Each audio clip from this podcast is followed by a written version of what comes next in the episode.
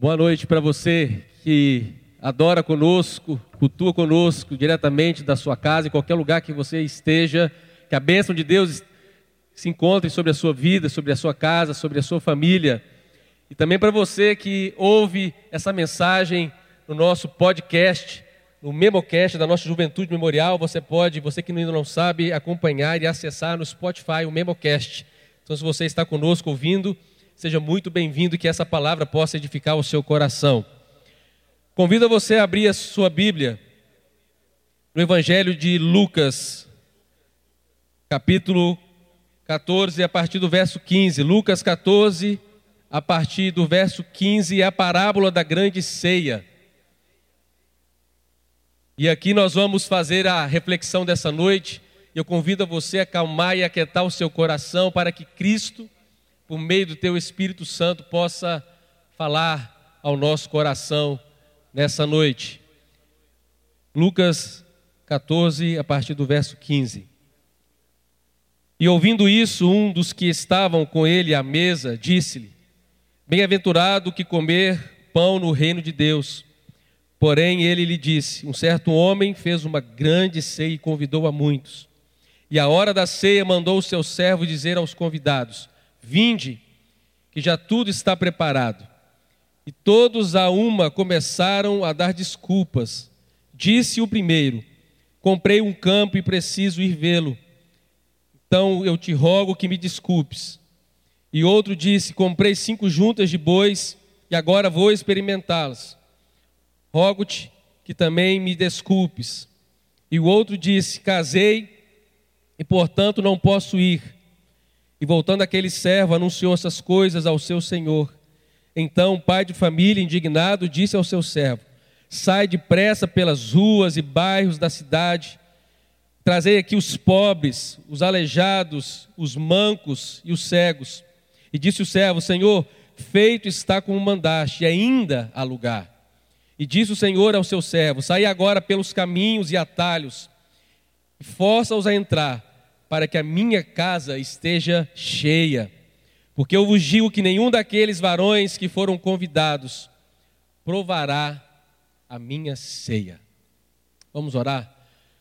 Senhor, fala conosco nessa noite, que a tua palavra que será semeada em nosso coração, que ela encontre abrigo, que ela encontre um bom terreno e que essa palavra venha a crescer e frutificar.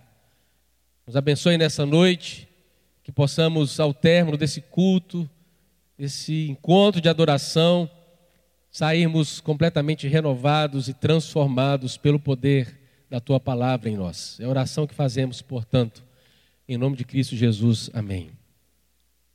Aqui Jesus estava na casa de um fariseu, e você pode encontrar essa informação no capítulo 14, o verso 1. Aconteceu num sábado que entrando ele, Jesus, na casa dos principais dos fariseus para comer pão, e eles o estavam observando. Então Jesus estava ali, a convite de um fariseu, naquele dia, para uma refeição. Eles estavam juntos comendo pão, e era um banquete, era uma ceia, e a ceia tinha por característica justamente um momento, uma refeição que começava já à tarde e durava e entrava pela noite, algumas ceias até. A gente conhece historicamente, pelas as informações que nós temos, que algumas ceias duravam até alguns dias, algumas semanas. Então Jesus agora, estava aqui na casa desse fariseu, para esse grande banquete. E a verdade é que nós gostamos de ser convidados. Nós gostamos de receber convite para as festas de 15 anos, nós gostamos para receber convite para as festas de, de, de, crianças, mas agora, é claro, na pandemia, tudo isso está, de certa maneira, pausado. Mas a, mas a grande questão é que, quando nós estamos numa festa, existe no nosso coração uma grande alegria, algo que nos envolve. Naquele contexto, então, Jesus estava ali com os fariseus e eles estavam alegres, e eles estavam festejando, havia fartura de comida na mesa, fartura de bebida, porque assim eram as ceias daquele tempo.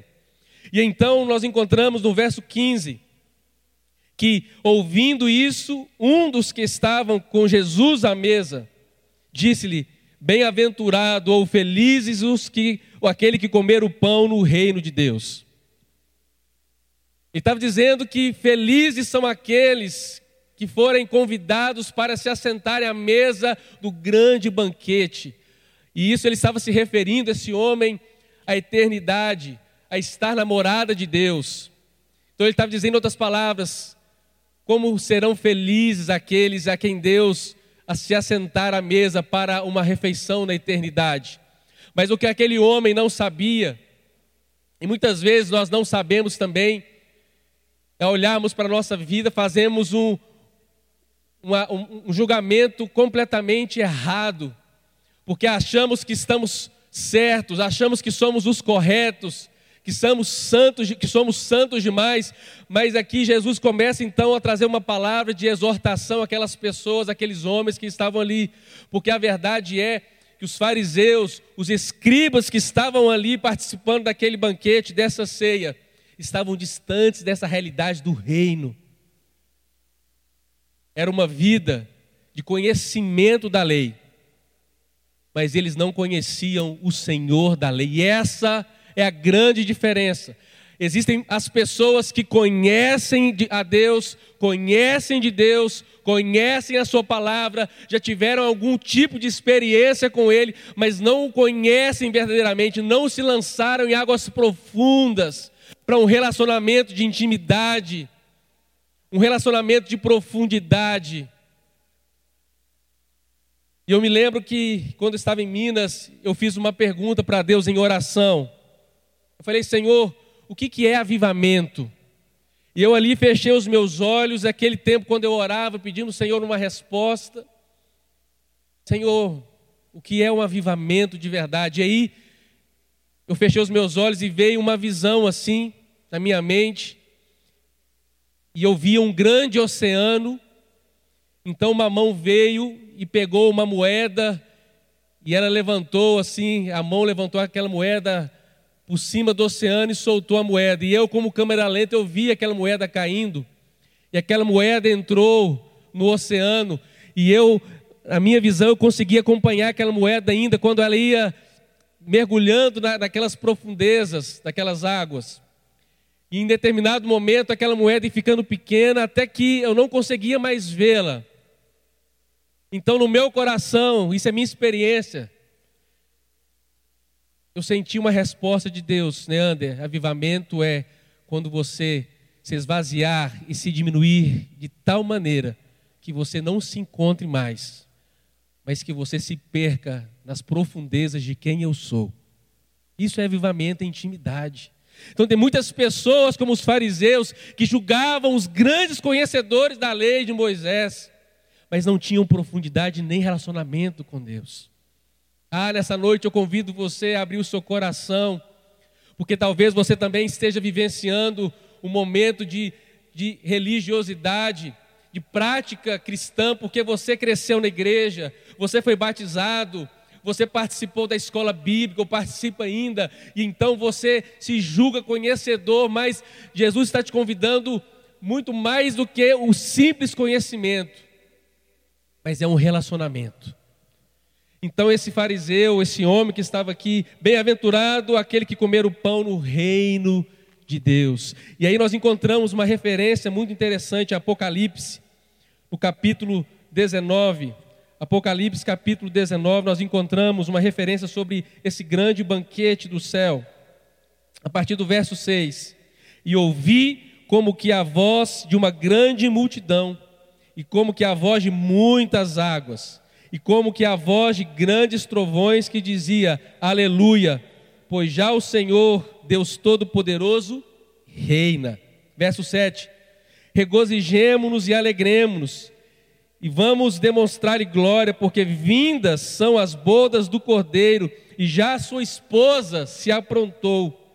E lhe foi dado que se vestisse de linho fino, puro e resplandecente, porque o linho fino são as justiças dos santos e disse-me: Escreve, bem-aventurados aqueles que são chamado, chamados à ceia das bodas do Cordeiro.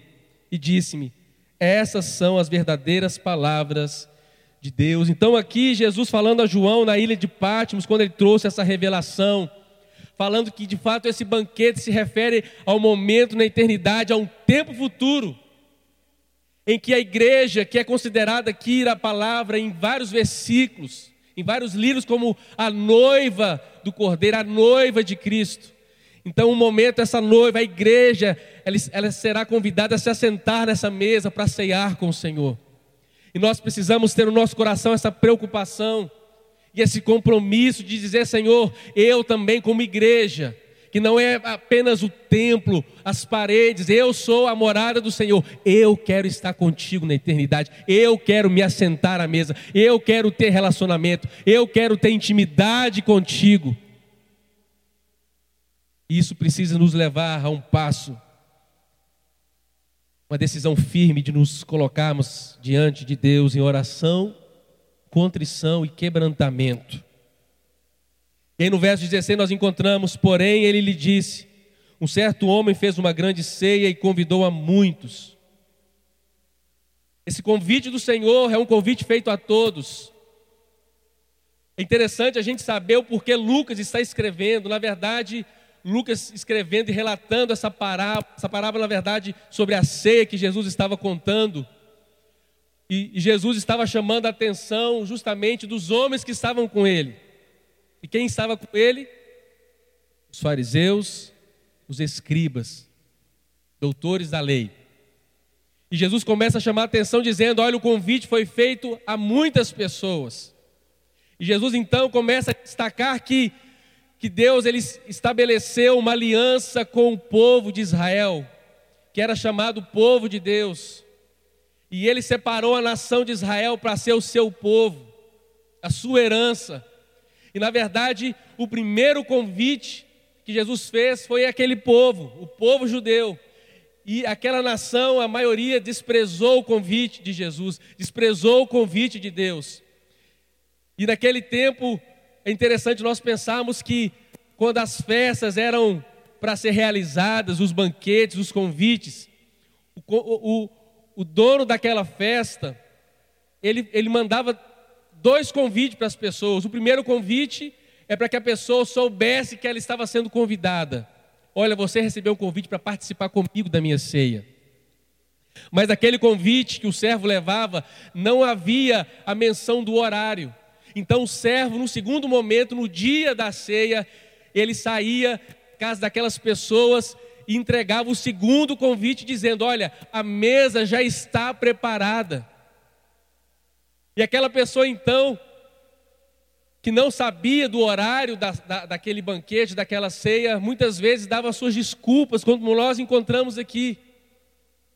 É interessante a gente fazer essa, essa, esse paralelo, porque o primeiro convite que geralmente o anfitrião fazia, Jesus está comparando com o primeiro convite que Deus fez através de Moisés e todos os profetas. E nós encontramos em Hebreus também, capítulo 1, se você puder abrir comigo a sua Bíblia.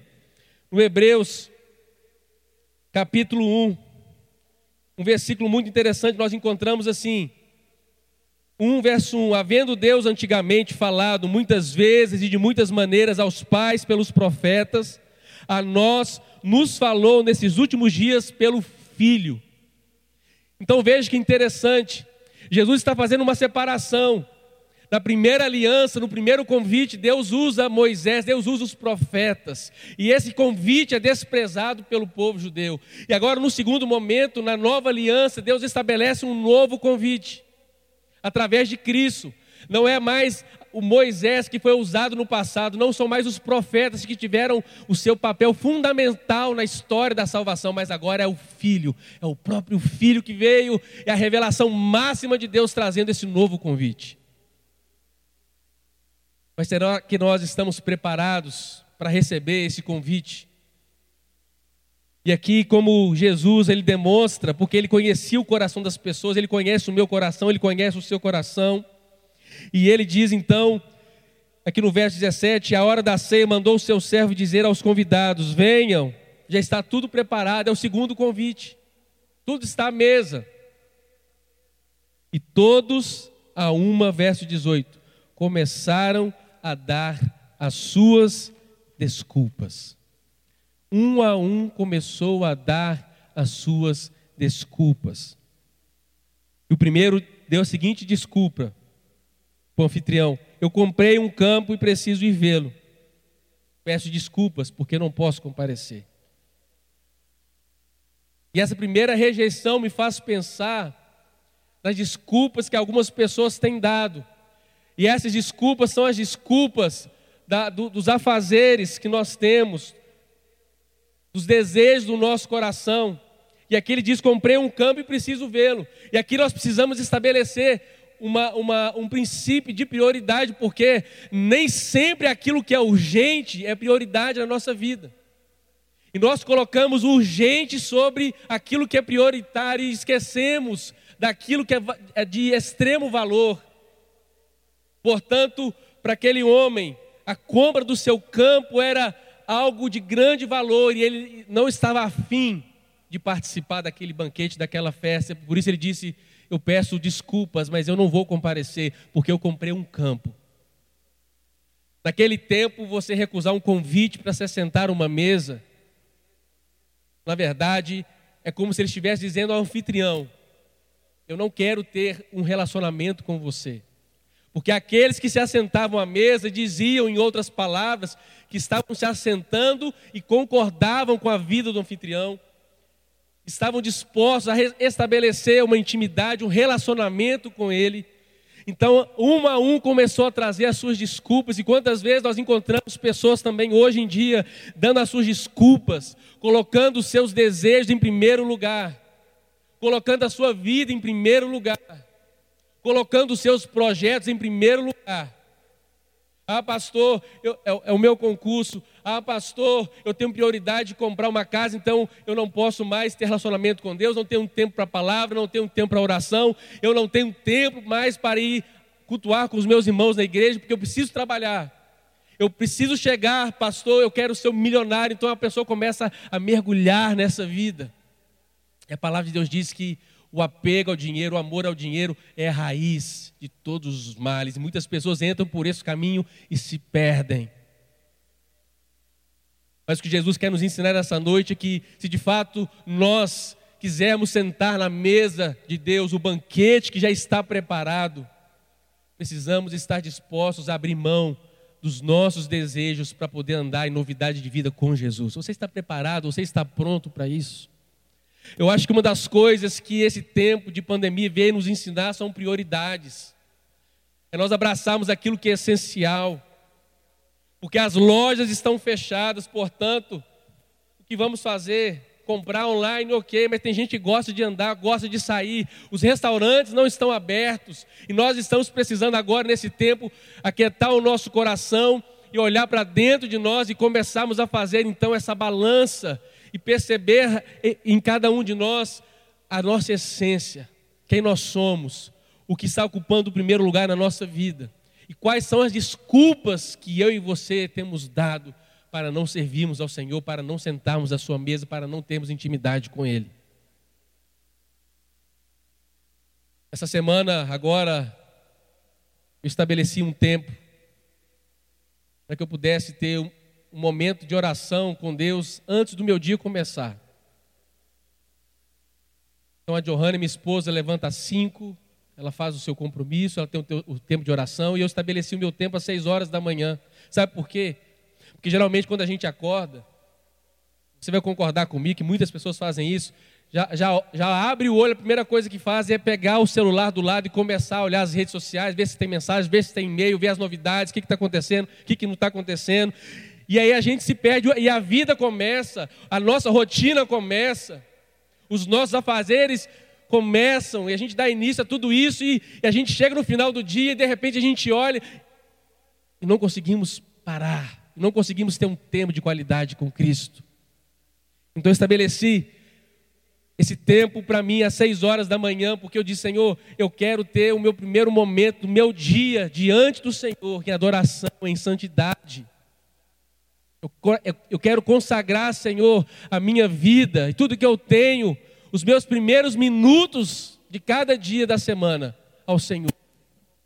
Sem desculpas.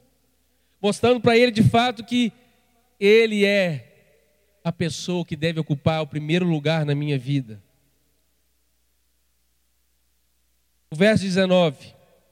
E outro disse: Comprei cinco juntas de bois e vou experimentá-la.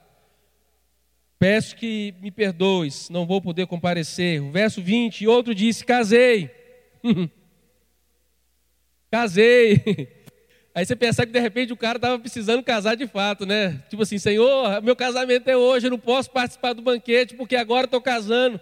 E ele então colocou esse, essa atividade, esse relacionamento, sobretudo acima do convite do anfitrião, dando também a sua desculpa. Portanto, não posso ir, o verso 20.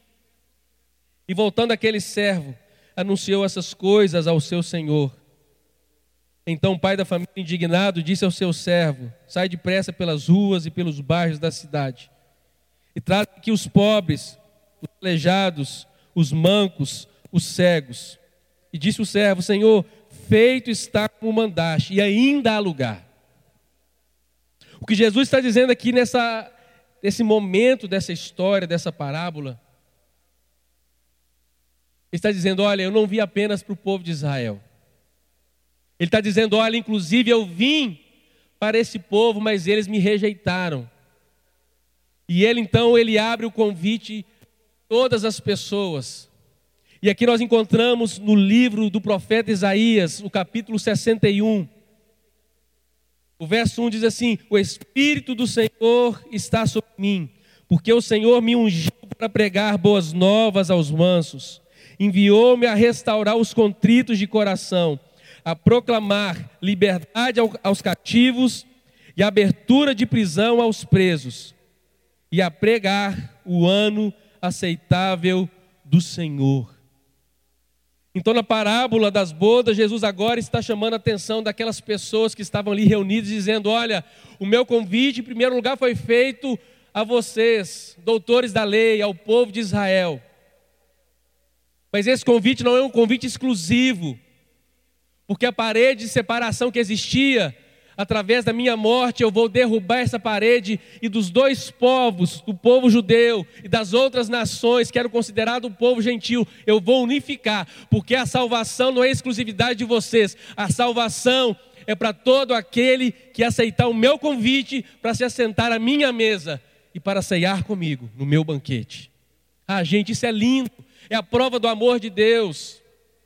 E esse convite, ele foi então dado a todas as pessoas, tanto é que nós vemos aqui no verso 22, e ele disse ao Senhor, disse ao Senhor ao seu servo, sair pelos caminhos e atalhos, e façam as pessoas entrar para que a minha casa esteja cheia. Então o desejo de Jesus é ver o céu lotado de pessoas, de pessoas que reconheceram a Ele como Cordeiro, Senhor e Salvador de suas vidas. E talvez hoje no seu coração você ao olhar para a sua vida perceba que existem outros altares que foram erguidos. E nessa noite, então, eu convido você, eu convido você a olhar para a sua vida, para a sua casa, para a sua família e ver se existem outros altares que foram levantados. Que não sejam altares para honrar o nome de Deus, para glorificar o nome de Cristo. E o nosso desejo é que você possa então derrubar esses altares de fato erguer novamente um altar para que Jesus ocupe o lugar principal da sua casa, da sua vida. Ele quer a casa cheia, para que a minha casa se encha. Jesus não quer que ninguém se perca, pelo contrário, que todos cheguem a, ao arrependimento. E Pedro diz na sua carta que ainda que muitos considerem demorada a sua volta, a sua vinda. Lá nós encontramos Pedro dizendo que Jesus, que, que o Senhor, ele não está demorando, mas na verdade ele está prolongando o seu retorno, porque ele quer que muitos cheguem ao arrependimento, que muitos cheguem à salvação. Mas você precisa fazer um pacto, uma aliança com o Senhor. Se você quer fazer grupo que vai encher a casa, que vai encher o reino dos céus. Você precisa estar disposto a carregar a sua cruz. E esse é um versículo que eu não li, mas na continuidade aqui, a partir do verso 25, se nós entendemos isso como um relato que dá continuidade, que não tem interrupção. Jesus ele continua falando ali no verso 25, o verso 26 e no verso 27 ele fala assim: "E qualquer que não levar a sua cruz e não vier após mim, não pode ser o meu discípulo". Essa figura da cruz para nós, para mim, para você, por mais que a gente já tenha visto nas telas os filmes, nas telas do cinema, nos filmes, é uma realidade muito distante de nós. Mas para aquele povo, naquele tempo, era uma realidade presente, do dia a dia. Porque as pessoas do tempo de Jesus sabiam exatamente o que significava um homem carregar a sua cruz, imposta pelo Império Romano. E o Império Romano, então, muitas vezes colocavam a cruz nas costas das pessoas para que toda a cidade pudesse temer o Império Romano e perceber que o Império Romano estava ali para impor a sua lei, as suas regras, e quem fugisse essas regras seria punido. E poderia chegar até mesmo o preço de morte, morte de cruz. Então era uma realidade que as pessoas daquele tempo de Cristo já costumavam ver na cidade, pessoas passando ali na via dolorosa, carregando a sua cruz, e indo até o momento onde ele seria cravado na cruz, e ali pagaria então pelo, pelo seu erro, pela, pela sua, pelo seu pecado. E Jesus está dizendo então: aquele que deseja vir após mim, mas não está disposto a se humilhar, não está disposto a carregar a sua cruz, não está disposto a obedecer os mandamentos, a minha palavra, ele não pode, ele não pode vir até mim. Então Jesus dizendo ainda nesse contexto, na casa do fariseu, no banquete, ele está dizendo para aqueles homens: olha, não, não, não exijo apenas religiosidade, mas eu quero convidar vocês a cada um tomar a sua cruz em humilhação diante de mim para que através da, da sua morte eu possa viver em você. Para que através da negação do seu eu, através da negação da sua identidade, o meu poder se aperfeiçoe na sua fraqueza.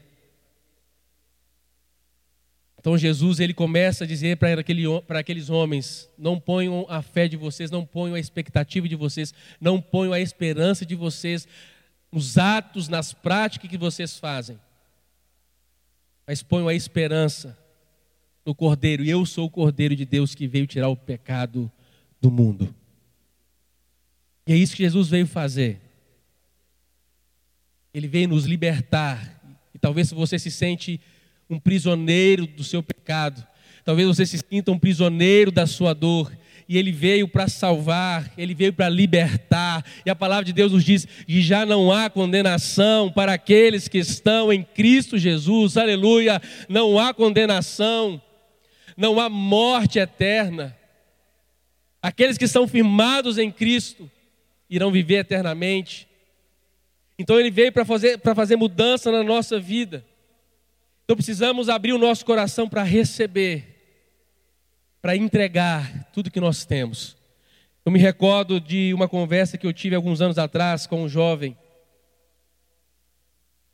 no meu gabinete e ele me disse, Pastor Neander, eu não quero na minha juventude perder os meus dias na igreja porque eu cresci aqui nessa igreja, eu passei boa parte da minha vida nessa igreja e chegou o momento de eu curtir a minha vida, aproveitar a minha vida fora da igreja.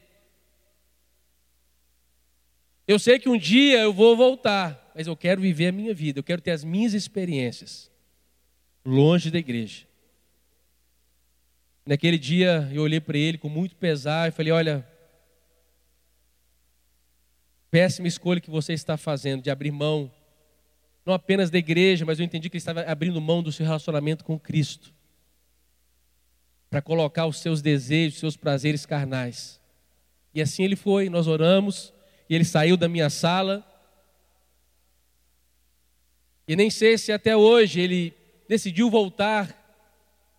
E a gente vive a nossa vida como se tudo fosse eterno, como se essa vida fosse durar para sempre.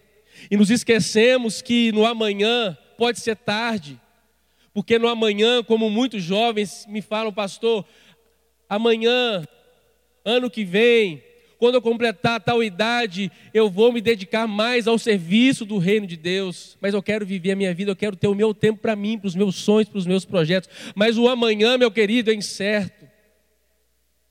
Nós não temos a certeza de que o amanhã vai chegar. Quantas pessoas que já morreram, estão morrendo agora nessa pandemia, que estavam acreditando que fossem viver no dia seguinte, na semana seguinte, no mês seguinte, no ano seguinte e morreram. Por isso, o convite de Jesus para mim, para você nessa noite é abrirmos o nosso coração e dizer: Senhor, porque eu não tenho certeza do meu amanhã, eu quero crer que eu estarei no teu reino. Eu quero me assentar na tua mesa, Senhor. Purifica o meu coração, me liberto dos meus pecados. Não quero ser dominado pela minha carnalidade, mas eu quero ser dominado pelo teu Espírito Santo. Então, esse precisa ser o desejo do nosso coração. Eu não sei como está a sua vida, mas o convite já foi feito a nós. Não há nada de novo que Deus possa fazer, não há nada de novo que Jesus possa fazer. Entendo o que eu estou falando. Porque o preço já foi pago. Jesus morreu na cruz. E nesse sentido eu digo que não há novidade, não há mais algo que Jesus possa fazer, porque ele já fez, ele já morreu. Agora eu e você precisamos aceitar e aceitar o seu convite de abrir o nosso coração, de nos esvaziarmos, de dizer: Senhor, entra na minha vida, mexa na minha estrutura, muda a minha história. E se fizermos esse pedido ao Senhor, Ele vai entrar e vai nos convidar para a sua mesa. E com essa atitude nós estaremos dizendo: Senhor, me assento na tua mesa porque estou dizendo que eu, que eu quero ter intimidade com o Senhor, quero compartilhar da tua vida. Eu quero a tua vida em mim. E quando esse mundo passar, e essa é a esperança que precisa estar no nosso coração. Quando essa vida acabar, os nossos olhos se abrirão para uma nova realidade, um novo mundo na presença de Deus. Portanto, abra o seu coração nessa noite. Abra o seu coração para receber. Esteja disposto a carregar a sua cruz. Esteja disposto a não dar desculpas e acabar com essas desculpas para não participar do banquete do reino de Deus, mas para estar com Ele, festejando e celebrando a sua nova vida. Eu quero orar por você, quero que o pessoal do, da banda já, pode, já pode subir. Eu quero então que você pense na sua vida agora. E essa é uma decisão muito particular, individual. Não quer dizer que se seu pai e sua mãe são, são pais tementes ao Senhor, que você também tem garantido a vida eterna. Não, porque a salvação da sua mãe é individual, a salvação do seu pai é individual e a sua salvação também. E talvez você, ao olhar para a sua vida, perceba que você tem dado tantas desculpas para não parar e ter intimidade com Deus. Ah, pastor, agora as aulas são online, eu preciso focar nos meus estudos, por isso não consigo orar, por isso não consigo parar e meditar e ter minha devocional, meu tempo com Deus. Está tudo errado. Você não vai ser bem sucedido na sua caminhada se você não fizer de Cristo a primeira coisa da sua vida a primeira pessoa, aquilo que é essencial. Está tudo invertido na nossa geração. Os valores estão invertidos, você não percebeu ainda? Que coisas que têm algum valor, mas não são prioridades, estão ocupando o primeiro lugar na sua vida. Ei, eu convido você nessa noite a esvaziar o seu coração e a retirar do seu coração tudo que não presta, tudo aquilo que não edifica, tudo aquilo que não é louvável, tudo aquilo que não agrada a Deus e dizer: Senhor, arranque tudo da minha vida, eu quero me assentar na Sua mesa, eu quero fazer parte do Seu reino, Senhor. Eu não vou recusar, eu não vou rejeitar, porque eu sei o preço que foi pago. Eis-me aqui, Senhor, eu sou teu. Renova-me, transforma-me, liberta-me, cura-me mas eu quero estar assentado na tua mesa. Verso 25: Porque eu vos digo que nenhum daqueles varões que foram convidados provará a minha ceia. Jesus está se referindo a homens que estavam com ele naquela mesa, que foram convidados, mas que rejeitaram o convite. Não se assentarão. Se você não parar agora para aceitar e fazer de Cristo, com Cristo uma aliança, você não vai se assentar na mesa do reino de Deus. Por isso convido você agora a fechar os seus olhos. Enquanto a gente canta essa próxima canção, eu quero que você faça um concerto com Jesus agora. Fala, Senhor, o teu convite foi feito. Pai, eu fui convidado para essa ceia, para esse banquete. Eu quero me assentar à tua mesa, Senhor. Eu quero me assentar à tua mesa. Ore, adore enquanto cantamos e logo depois dessa canção nós vamos orar juntos, abrindo a nossa vida e reconhecendo que nós necessitamos de Cristo na nossa vida.